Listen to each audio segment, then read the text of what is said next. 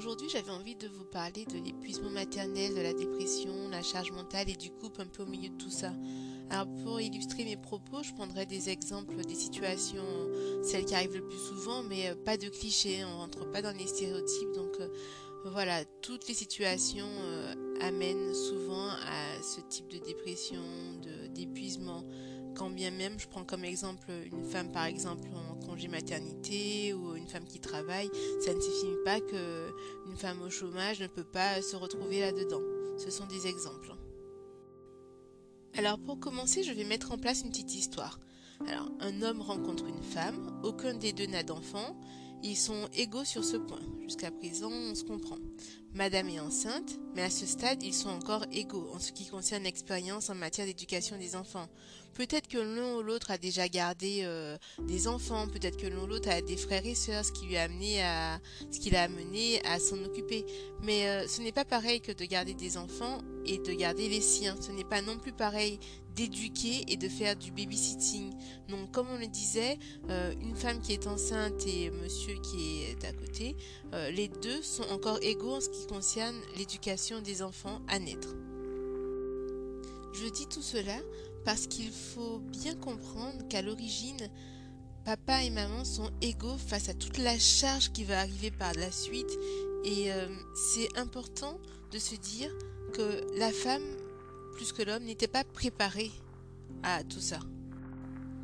Donc bébé naît. Ok, madame prend congé maternité, donc euh, monsieur travaille, c'est le cas le plus courant, c'est un exemple encore une fois. Donc madame est en congé maternité, pardon, et ça lui laisse du temps pour faire connaissance avec bébé. Elle prend l'avantage, mais uniquement sur ce qui est de s'habituer à son enfant. Imaginons le cas où elle allait. Là aussi, elle prend un peu l'avantage par rapport à monsieur qui ne peut pas. Elle reconnaît plus facilement les pleurs de son enfant et arrive plus facilement à le réconforter. Juste une petite aparté. Elle pourrait euh, tirer son lait, hein, et papa pourrait aussi donner le biberon en soi. Mais la plupart du temps, les femmes qui allaitent, et surtout la nuit, euh, sont, ont de l'empathie. C'est vrai que monsieur travaille, on n'a pas envie de le réveiller, il y a la journée qui arrive derrière, donc on allaite. Et euh, même quand on donne le biberon d'ailleurs, on ne réveille pas papa, on fait la nuit, la plupart du temps. Il y a aussi des hommes qui se lèvent d'eux-mêmes, mais la plupart du temps, c'est ça. Enfin, tout ça pour dire que si monsieur est désavantagé par rapport à madame en ce qui concerne les besoins nutritionnels de bébé, en ce qui concerne tout le reste, oui, parce qu'il y a quand même tout le reste.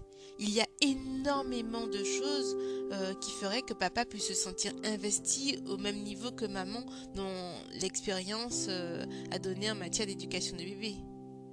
Et pourtant là, on a l'impression que papa n'est pas toujours présent. Par tout le reste, j'entends changer bébé quand il est sale. Il n'y a pas de raison que ce soit la mère qui ait plus l'habitude que le père. Elle n'a pas le choix, elle le fait. Au début, ses gestes sont maladroits, mais elle le fait, elle apprend ainsi. Pourquoi le père ne pourrait pas en faire autant? Donner le bain, c'est pareil. Ce n'est pas forcément agréable quand il est tout, quand bébé est tout petit, on se sent pas très bien. Mais pourquoi la mère qui n'a pas le choix le fait? Et le père dirait oui, je te laisse le faire parce que ça, euh, c'est pas trop mon truc. Faire les soins, Là encore pareil, c'est pas facile hein, de mettre du sérum physiologique dans le nez de bébé, mais maman le fait, donc papa c'est pareil. Il n'y a pas de... Là on est égal égal. Hein. La liste peut être longue de tout ce que papa et maman peuvent faire euh, de la même façon. Pensez à faire régulièrement l'inventaire des couches, du coton, du lait, des petits pots. Quand bébé grandit, laver les biberons, donner le repas, euh, savoir retirer un body quand il y a plein de caca partout parce que c'est monté jusqu'au cou. Savoir où se trouvent les body d'ailleurs, les bavoirs parce que bébé régurgite aussi et qu'il faut le débarbouiller. J'exagère un peu, hein, mais tous ces petits détails font que une maman pardon, et un papa euh, sont au même niveau. Pourtant, on a l'impression que la mère le fait et pas forcément le père. J'allais ajouter à ma liste savoir ce que c'est un goupillon et s'en servir. Mais bon, je serais un peu méchante, donc n'exagérons pas. Je pense que tous les hommes savent ce que c'est. Enfin, j'espère. Hein. Alors, jouer avec bébé ne fait pas partie de la liste. Parce que quand la mère joue avec son enfant, c'est normal. Par contre, quand c'est le père, c'est extraordinaire ce qui se crée. Tout le monde va vous dire, en tant que femme, mais c'est génial, il joue avec bébé, mais c'est un bon père. Parce que forcément, on contente le rôle de bon père à jouer avec bébé. En fait, on considère qu'il faudrait limite le féliciter. C'est très bien. Et il faudrait s'estimer heureuse qu'il joue avec bébé. Il faudrait pas lui demander plus. Attention, on est c'est déjà très bien. Donc, en gros, on nous dit que monsieur est inapte et que le simple simple fait qu'il puisse jouer avec bébé, c'est déjà un maximum. Ce qui est dur, c'est que souvent, ça vient de la part d'autres femmes, hein, ce genre de propos. Excusez-moi, hein, mais ce n'est pas marqué quelque part que le père est né naturellement inapte à s'occuper d'un enfant et que la mère, elle, de la naissance, aurait un doctorat éducation des enfants avec un double cursus ménage et une spécialité entretien du mari. Hein. Ce n'est pas non plus dans, dans nos gènes en tant que femme d'être courageuse et habituée au manque de sommeil le soir. Donc toute la partie qui concerne les tâches ménagères, l'éducation de bébé autre que lui donner le sein, pourquoi fait-on comme si, euh, dès que la femme accouche, elle libère une hormone bonne cruche en fait, qui voudrait qu'elle sache mieux s'occuper, euh, mieux faire que l'homme? Parce que cela l'arrangerait bien en fait, hein, euh, que ce soit le cas. Mais sur ce point, je crois que les hommes sont bien plus malins que nous et qu'en fait, c'est en réalité quelque sorte à notre faute aussi. D'ailleurs, c'est tellement notre faute que le ressenti de charge mentale arrive beaucoup plus tard, vers les un an de bébé euh, la plupart du temps.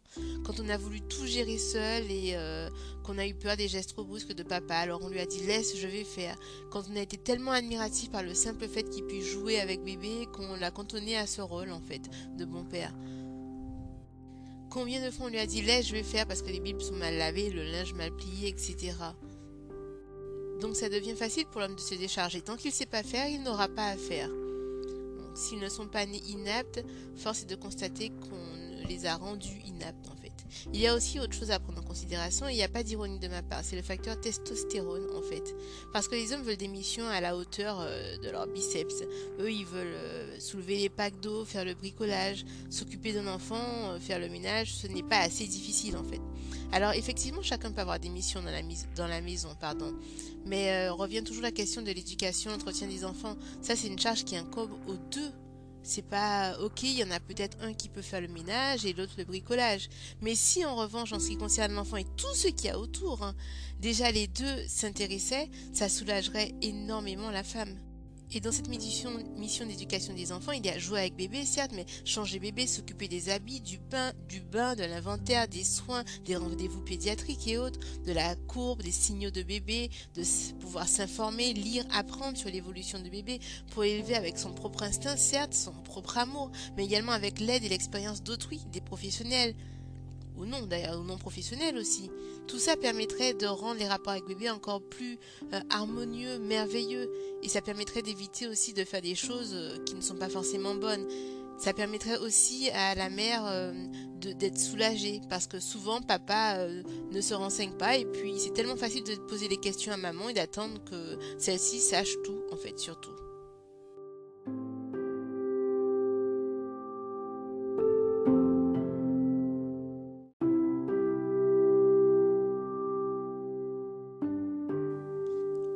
Concerne les vacances, par exemple, quelle mère ne s'est jamais sentie pire en vacances qu'à la maison? À la maison, on a tout qui est adapté. En vacances, la femme doit se torturer déjà l'esprit pour penser aux moindres détails, à toute la longue liste de ce qu'elle va devoir amener, euh, sachant qu'on a les recommandations de papa qui dit euh, voilà qu'il faudrait emporter le strict nécessaire. Hein.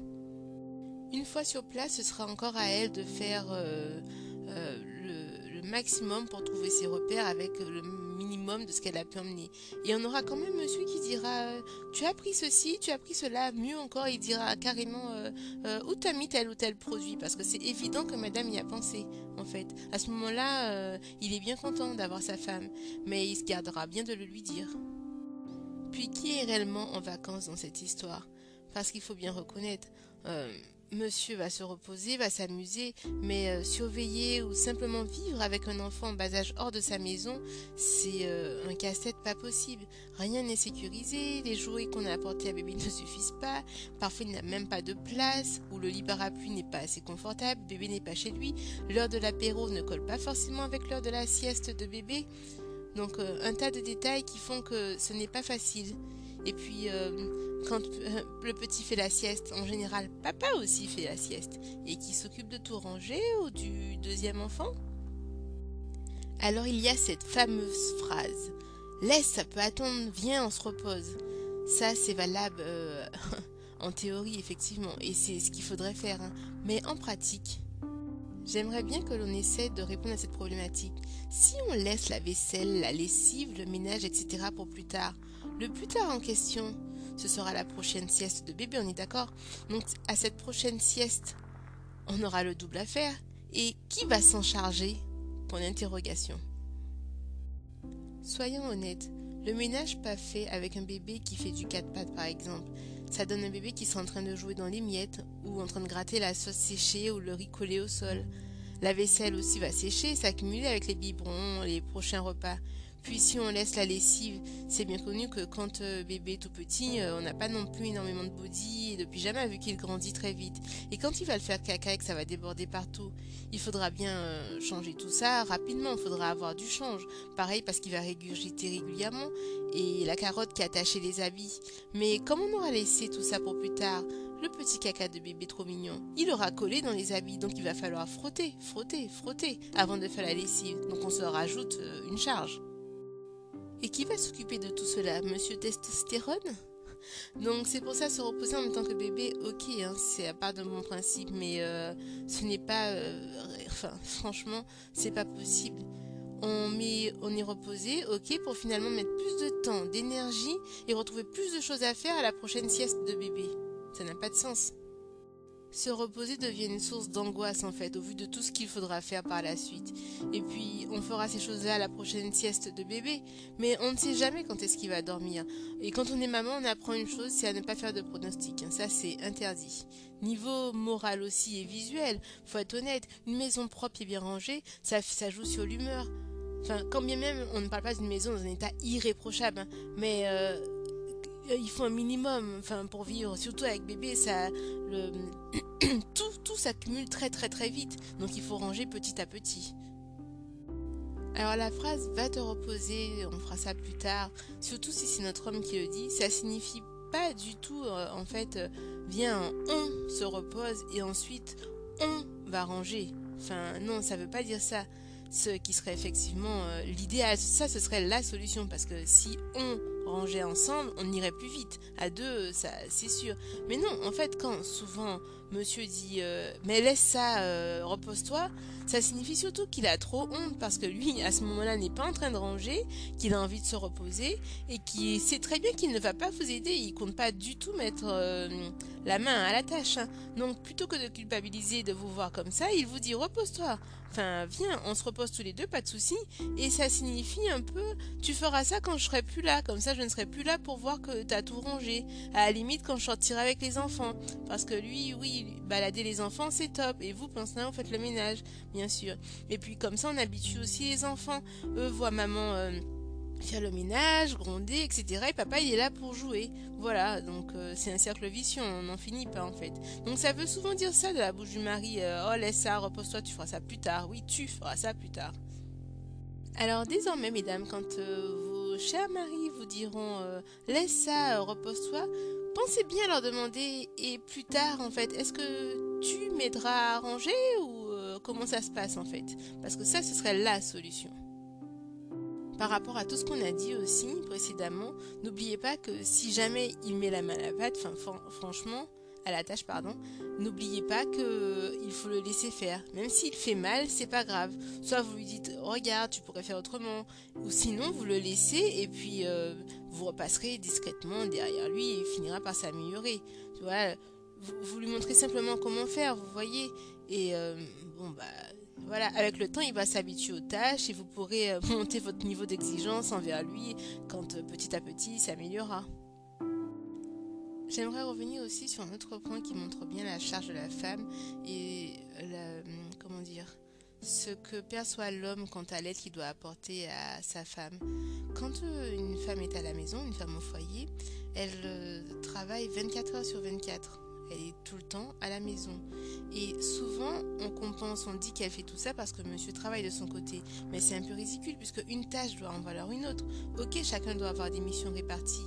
Mais quand la femme est à la maison 24 heures sur 24, elle n'a pas de pause, elle n'a pas de fin à sa mission. Alors que le soir, monsieur rentre, lui, du travail.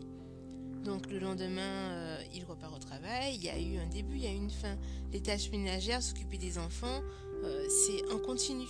Donc il faudrait en fait que le soir, euh, les deux prennent la, enfin les deux s'occupent des enfants. La journée, ok, maman est là, il n'y a pas de souci. Mais quand le soir arrive, les deux devraient s'occuper des enfants. Sauf que là, non, on a le sentiment que dans la société actuelle, comme on est resté à la maison, ça continue, c'est tout à fait normal. Monsieur doit être fatigué à la fin de sa journée, mais pas madame. C'est assez bizarre.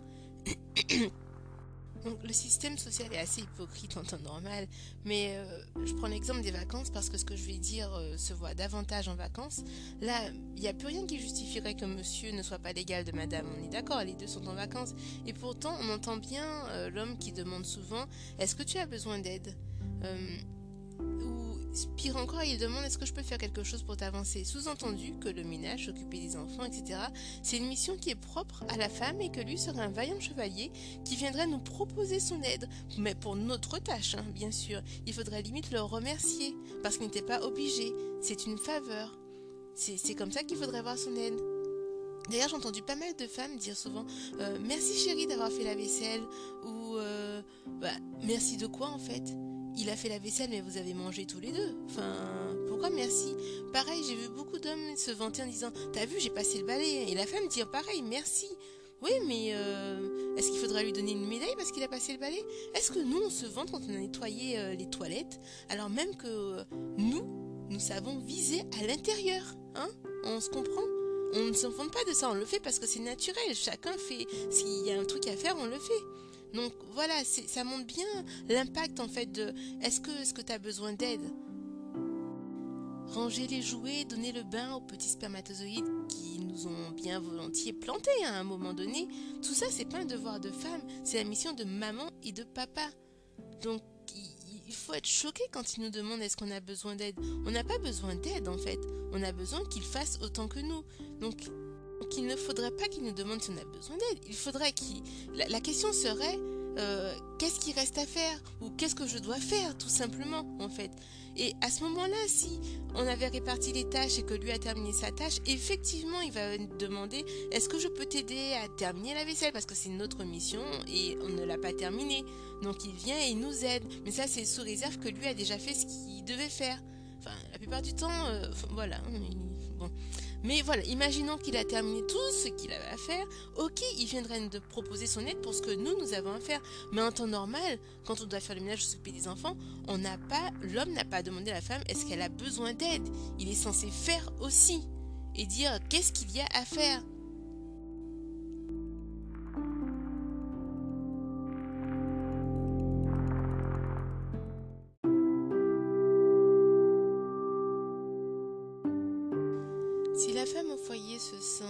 Foyer au sens large hein, se sent surchargée, si elle ne se sent pas aidée, c'est également à cause de la place malhonnête qu'on lui donne à la société.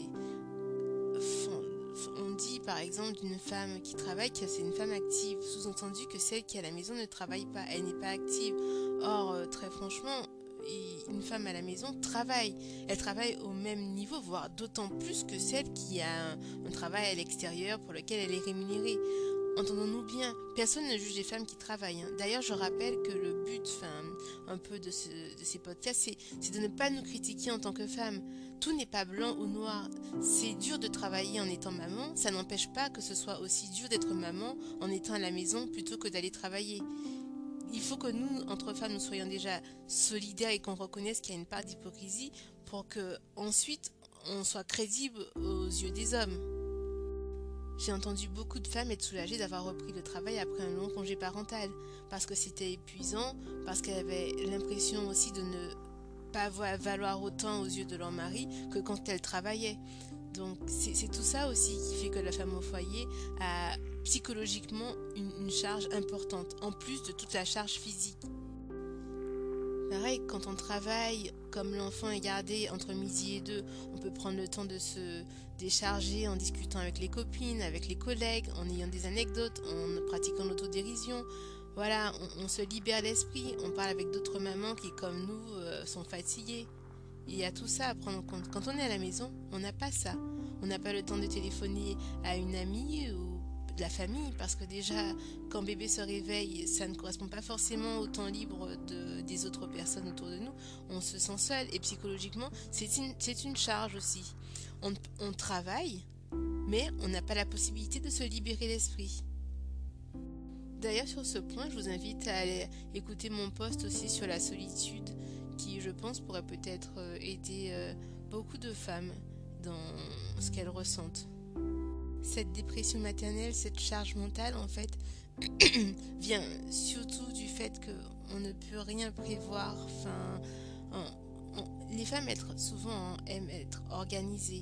Quand on est à la maison, tout est décalé en fonction de la sieste. C'est pas parce qu'il a bien dormi hier qu'aujourd'hui bébé va bien dormir. Donc on ne sait jamais s'il a mal au ventre, s'il est un peu agité, s'il a faim plus souvent, s'il dort moins bien ou par à. Tout ça fait qu'on ne peut rien prévoir. On se sent dépendante en fait.